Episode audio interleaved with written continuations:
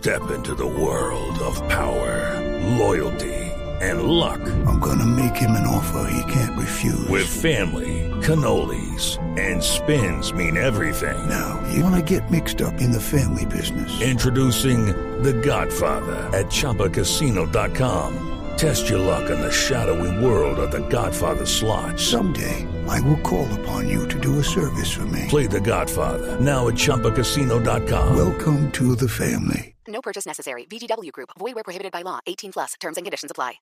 Estás escuchando Blue Radio y BlueRadio.com. 857. La propuesta es que las iglesias todas paguen impuesto. La propuesta la hace la congresista de los Verdes, Catherine Miranda. Doctora Miranda, buenos días. Buenos días, Néstor. Muchísimas gracias por la invitación y un saludo a todos los oyentes. ¿Qué es exactamente lo que usted quisiera para las iglesias? ¿Cuáles son las iglesias? ¿Cuál es el impuesto que usted propone para las iglesias? Bueno, Néstor, yo creo que es inminente la necesidad de hacer una reforma tributaria en nuestro país por el hueco fiscal que tenemos y pues eh, yo soy congresista de la Comisión Tercera Económica, a nosotros nos va a llegar la reforma tributaria y la idea es buscar alternativas para que no se le meta la mano al bolsillo a la clase media y una de esas alternativas que yo propongo precisamente es que las iglesias empiecen a pagar ese impuesto a la renta que hoy no pagan, dado el artículo 23 del Estatuto Tributario, y eso a nosotros nos podría, eh, digamos, una cifra cercana a 1.8 billones de pesos anuales si estas iglesias empiezan a pagar renta. Hablo de todas las iglesias, no quiero hacer ninguna, digamos, no, no tiene que ser ninguna eh, en particular y creo que esto nos podría un poco apaciguar el impacto que puede llegar a tener la clase media. Doctora Caterine, ¿de dónde saca usted la cifra de que las iglesias pueden pagar impuestos por 8 billones de pesos? No, 1.8 billones. Ah, 1.8. Sí, señor. Okay. Eh, pues, eso, mal contados, 1.8 billones son 500 millones de dólares. Sí, actualmente, eh, según el registro del Ministerio del Interior, del Interior hay alrededor de 8.500 iglesias registradas en el interior. Al día más o menos se registran dos nuevas iglesias. En un estudio que se hizo en el 2018-2017, dicen que estas iglesias en general tienen un patrimonio bruto de 14.4 billones de pesos, 13 billones de patrimonio líquido y reciben ingresos brutos de 5,4 billones de pesos. Si estas iglesias, como se está, digamos, si fuesen tratadas como una empresa, eh, tendrían que pagar un impuesto de renta de, de alrededor del 32%. Para una iglesia, ¿cuál es la renta? ¿Los diezmos? Pues, digamos, los ingresos, parte de los diezmos, donaciones, de acuerdo a cada iglesia pero digamos los ingresos brutos que están recibiendo las iglesias en Colombia son 5,4 billones de pesos. Claro, pero, pero, cuando hablamos de que las iglesias reciben plata, fundamentalmente estamos hablando de la del diezmo, de la limosna. Sí, del diezmo, de las donaciones, hay diferentes tipos de ingresos que reciben estas de acuerdo a cada iglesia. Sí, doctora Caterín, ¿a usted se le han acercado en estos días las iglesias a decirle algo? ¿Estamos de, en desacuerdo por esto y esto, por ejemplo? Particularmente los congresistas que digamos que hacen parte de iglesias cristianas o que ellos mismos tienen iglesias cristianas en los que se van acercado, hemos tenido debates que no están de acuerdo con este impuesto porque ellos dicen que cumplen una función social lo cual yo estoy completamente eh, de acuerdo, pueden cumplir una función social, pero ¿qué más función social, Néstor, que de verdad paguen impuestos y ayuden a apaciguar, digamos, el golpe duro que va a recibir la clase media. Entonces, a mí me parece que muchas de estas iglesias hoy se han convertido en grandes empresas, amasan unas fortunas inmensas. Hoy en día hasta tienen silla en el Congreso de la República. Yo le pongo un ejemplo muy particular y es, por ejemplo, eh, esta iglesia de, que se llama Misión de Paz. Hoy en día tiene cuatro, cuatro curules en el Congreso, dos gobernaciones, 17 alcaldes, 35 ediles, 31 concejales, diputados. ¿Por qué no pagar impuestos? ¿Por qué seguir teniendo un tratamiento especial, teniendo en cuenta también, Néstor, que el Estado colombiano es un Estado laico? Doctor- sí, doctora Miranda. Pero a pesar de ello existe todavía una situación especial para la Iglesia Católica en Colombia, ¿no? El concordato fue derogado, pero existe todavía una protección para la Iglesia Católica, un acuerdo entre estados, entre el Estado colombiano y el Estado Vaticano. ¿Esto implicaría tumbar ese, ese acuerdo, el concordato, lo que queda del concordato, para poder grabar a todas las iglesias? Implicaría que nos sentemos con las diferentes iglesias. Yo creo que esto es un tema de argumento a argumento bien hecho. Simplemente coloco la propuesta sobre la mesa para que con el gobierno nacional y el Congreso empecemos a revisar este tema. Creo que es importante, no es una medida descabellada, yo creo que es un acto que goza de toda la racionalidad, de todo el sentido común, tiene un apoyo importante de la ciudadanía. Yo le cuento que en lo que llevamos presentando esta propuesta, ya en la página de change.org hay más de 100 mil firmas de ciudadanos respaldando la iniciativa y creo que es la oportunidad de abrir el debate, de dar la discusión y que puede que no hablemos de un 32% sobre los ingresos, pero sí podemos hablar de un porcentaje importante y que las iglesias empiecen a contribuir. Creo que esta es como la idea y la apuesta que yo tengo con esta iniciativa. Bueno, entonces abramos el debate y demos la discusión sobre cosas reales. Y, la Iglesia Católica no está dentro, dentro de estas cuentas precisamente por lo que le dice Ricardo. Hay un acuerdo internacional y no es posible que paguen impuestos. Si usted quita a la Iglesia Católica, ¿cuánto le queda? No solamente de recaudo, sino de, de los 14 billones de patrimonio que usted hablaba, de los 5.4 billones de ingresos y efectivamente de los casi 2 billones que, recaudarían entre iglesias. ¿Cómo son las cuentas de- después de esa sincerada quitando a las iglesias católicas? Creo que, digamos, la cifra obviamente no la tengo clara, porque, digamos, las cifras que nos entregaron a nosotros son del Ministerio del Interior y de la DIAN en términos generales, eh, pero esto no puede haber una discriminación entre unas iglesias o no. Yo creo que hay que sentarse con las iglesias y ver cómo pueden contribuir mediante este impuesto a la situación, al hueco fiscal que tiene en estos momentos Colombia.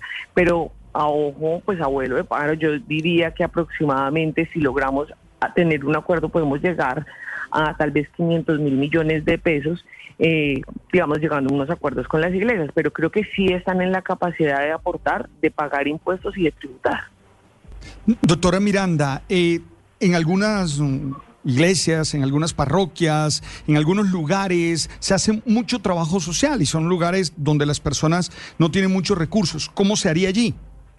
Claro, digamos, hay también muchas empresas que tienen una responsabilidad social y siguen su empresa y también tienen responsabilidad social. Yo les digo que no insulten la inteligencia de los colombianos. Muchas de estas iglesias no son entidades sin ánimo de lucro. Les digo, las, hay unas mega iglesias que pueden tener hasta 4 mil millones de pesos de ingresos anuales.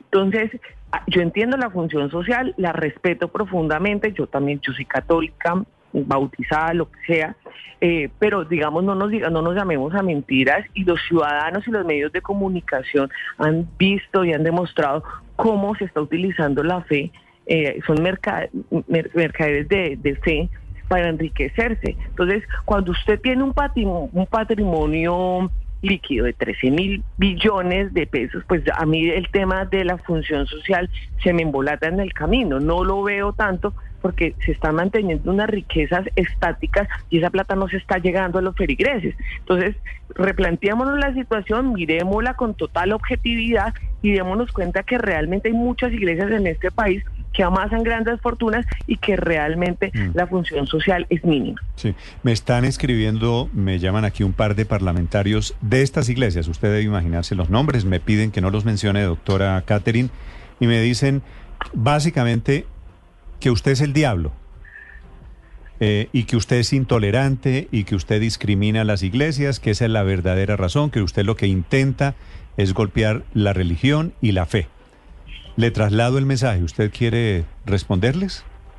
Ante la falta de argumentos acuden a la grosería. Yo no me voy a, a referir frente a ese tema. Yo le digo, Néstor, yo soy una persona profundamente católica, eh, criada, en, digamos, en una familia muy conservadora, pero el hecho de tener una fe como la católica a mí no me hace eh, mirar para otro lado cuando de tributos y necesidades se trata.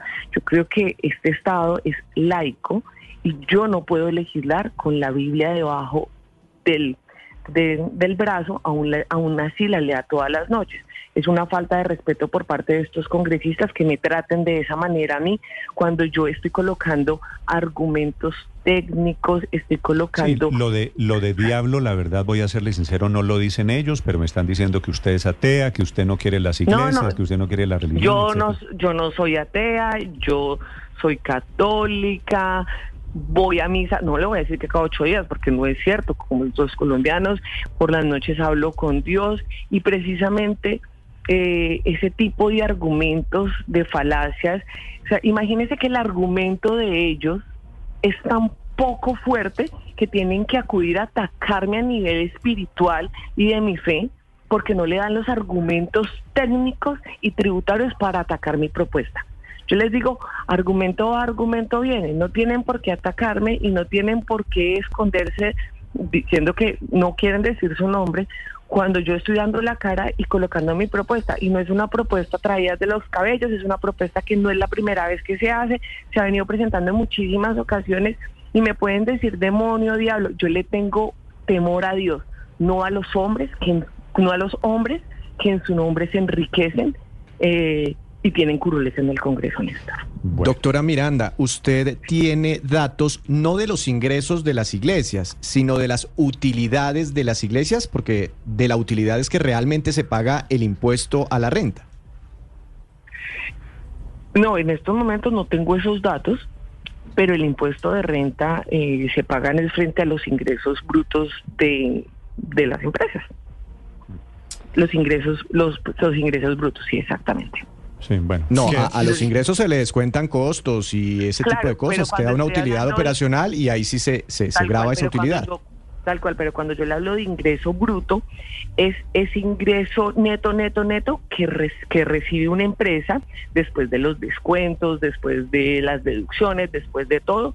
Eso es- frente al ingreso bruto es que se empieza a pagar el impuesto de renta. Y hoy en día el ingreso bruto de las iglesias en general es 5,4 Ese, billones ese estudio que usted me mencionó que trae esa cifra, ¿quién lo hizo?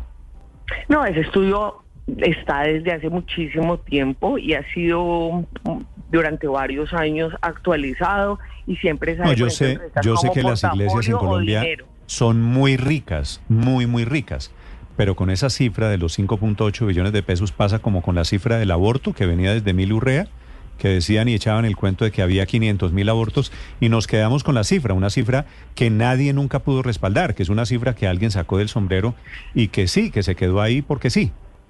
No, esta cifra es respaldada, digamos, por la DIAN, derechos de petición de la DIAN y eh, Ministerio del Interior, y nosotros estamos a la espera, como la reforma tributaria aún no se ha presentado, la próxima semana, que es donde nosotros los congresistas vamos a tener la oportunidad de empezar a hacer propuestas. Esperamos que nos llegue ya los derechos de petición que hicimos para tener muy actualizadas las cifras al día de hoy. Doctora Miranda, desde hace 14 años está abierta y más bien trabada la investigación por lavado de dinero a la Iglesia de Dios Ministerial de Jesucristo Internacional de María Luisa Piraquí. ¿Por qué no más bien eh, resolver estos temas de corrupción o de lavado de activos antes de ponerlas a pagar impuestos? ¿No cree más bien que por ese lado deberían ustedes comenzar? Creo que una cosa no excluye la otra y lo que está en mis manos en este momento, por ser miembro de la Comisión Tercera Económica, es proponer alternativas de tributo. Eh, eso creo que sería una pregunta que hay que trasladarla al Gobierno Nacional, a las, autoridades competentes, porque en términos de evasión, ilusión de impuestos y de corrupción, pues eh, este es uno de los casos, pero hay muchísimos casos alrededor de eso. Doctora Miranda, gracias por contarnos su propuesta. A ustedes mil gracias por la oportunidad. Catherine Miranda, sobre las iglesias, le dije, Paola, que no mencionara nombres. Ay, Dios mío, ¿será que nos vamos a meter en un lío? No, yo solamente vamos- dije, pues no, esto se me- es... Se acaba de ¿Me meter, voy a meter yo? Se acaba de meter usted en un lío. Dios Eh, santo, pero pero, bueno. no, pues eso, es que eso es una investigación que tiene la Por eso, fiscalía. pero es ¿no? una Eso sí, investigación pues, no que todavía, hacer. Paola, para ser justo, no arroja resultados. No quiero meterme en el No, tema. Solamente de- dije en- que hace, hace 14 años está abierta y es cierto, y está abierta y trabaja y ahí sí embolatada. literal, Literal Dios santo. Que Dios la proteja. Pero bueno, Sí, Dios que la santo, proteja. Dios nos Héctor, esta propuesta, esta Paola, propuesta como diría mi abuelita, no aclare que oscurece. puede tener una cosa buena Mm. que es meter a las iglesias. Obviamente las iglesias mueven mucha plata, eso no es un descubrimiento. Pero las iglesias no son, no son organismos con ánimo de lucro. Así, pues, digamos, sepamos que voy, hay muchas que eh, lo que allá voy. producen es riqueza para es unas que personas. pero- Abrir la puerta de las iglesias pagando impuestos. Abre la puerta de las fundaciones sin ánimo de lucro. Y en esto, Claro. literalmente, Padre Linero, van a terminar pagando justos por pecadores. Porque también es cierto, Héctor, como Sí, las iglesias, las fundaciones sin ánimo de lucro, cualquier persona que quiere evadir impuestos monta su fundación sin ánimo de lucro, ¿cierto? Claro que en las últimas reformas hu- hubo algunas medidas correctivas en ese sentido, que no sé qué tanto han funcionado, pero, pero hay una cosa que llaman las FUSAL, que son precisamente las fundaciones sin ánimo de lucro, que son como una categoría de contribuyentes que necesitan una especie de aval del ministerio bueno, o sí. de la DIAN. No, no solamente, no basta con crear la fundación, sino que usted tiene que probar que, que efectivamente hace algo, pues que, que va dirigido a, ¿Y por qué no, hacer y una por qué no podría pasar lo mismo, por ejemplo, con las iglesias? También está- montando, también estoy- Claro, pero mo- usted, usted oyó el dato que se montan dos iglesias cada día en Colombia. Sí, es que yo, pues digamos, bueno, hay libertad de cultos y el tema, digamos, a partir de la Constitución del 91 ha generado una proliferación de iglesias, no, no por las normas constitucionales, sino también porque es cierto que la Iglesia Católica ha perdido mucho el monopolio que tenía en, eh, de, de esto. Pero miren, Néstor, yo creo que el problema, aparte de la renta, está especialmente en el tema de los prediales, donde las iglesias han logrado que los sitios de, pues, de culto no paguen impuesto predial. Y estas, y digamos, todas las iglesias están, compran unos terrenos. Usted ve en Bogotá, por Claro, ejemplo, en algún momento, en Ya un dijimos, sitio, el de pronto 94 aparece una de- casa sí. gigante y eso paga cero de ¿Cómo? impuesto predial. Y, pero ese es el tema más difícil, Pero en Héctor. el- ese es pero el ese- tema más difícil porque yo 94, pensando en la iglesia católica. Linero, le digo a Dígame. Héctor, me, me escriben aquí desde el seminario de la 94 dice? con séptima, que es un sitio bellísimo, carísimo, Hermoso. que puede tener toda la valorización del mundo. ¿Usted sabe cuál es la utilidad económica y comercial de ese sitio? Cero, ninguna. Cero, claro, claro, Niente, ninguna. Es que nula. no, ningún, ningún seminario tiene eh, posibilidades de tener si no utilidad. hay- ¿Cómo si lo hace? no hay lucro allí, si no hay negocio, ¿por qué ponerlos a pagar renta? Pero además, ese es un- patrimonio. Sí. cultural. Yo creo que en su gran mayoría todos son patrimonios, María Consuelo. Yo estoy pensando, insisto, el- lo que más conozco es el de los de la congregación de Jesús y María, de los padres eudistas, y entonces ahí digo, el seminario Valmaría, por ejemplo, también cum- cumplen las mismas características que acaba de señalar Néstor. Mm, Héctor, apenas pongan a pagar predial eso, mm, no sé, se acabarán todas estas experiencias religiosas. Que además es lo mismo que pasa con las universidades, ¿no? Las universidades Claro. también tienen un régimen de predial excepcional. Y claro, pues imagínese usted cuánto vale el lote de la Universidad Javeriana, diga, por poner cualquier ejemplo, pero podría mencionar cualquier, el de la Nacional, si quiere. Pues obviamente, si lo valorara usted a precios comerciales, pues sería una billonaria sí. cantidad. Claro. Pero a mí me esas- parece pero- que- a mí pero me esas parece que- universidades, a diferencia de las iglesias, María Consuelo, perdóneme, esas universidades ganan plata, cobran plata. En el seminario no le cobran a un muchacho que está allí en el seminario, no, No. ganan plata los curas. De acuerdo, Ninguno. pero, lo que decir- iba a decir yo es que yo sí creo que la discusión es saludable. O sea, abrir las It's time for today's Lucky Land horoscope with Victoria Cash. Life's gotten mundane, so shake up the daily routine and be adventurous with a trip to Lucky Land. You know what they say. Your chance to win starts with a spin. So go to LuckyLandSlots.com to play over 100 social casino-style games for free for your chance to redeem some serious prizes. Get lucky today at LuckyLandSlots.com. Available to players in the U.S., excluding Washington and Michigan. No purchase necessary. VGW Group, void or prohibited by law. 18 plus terms and conditions apply.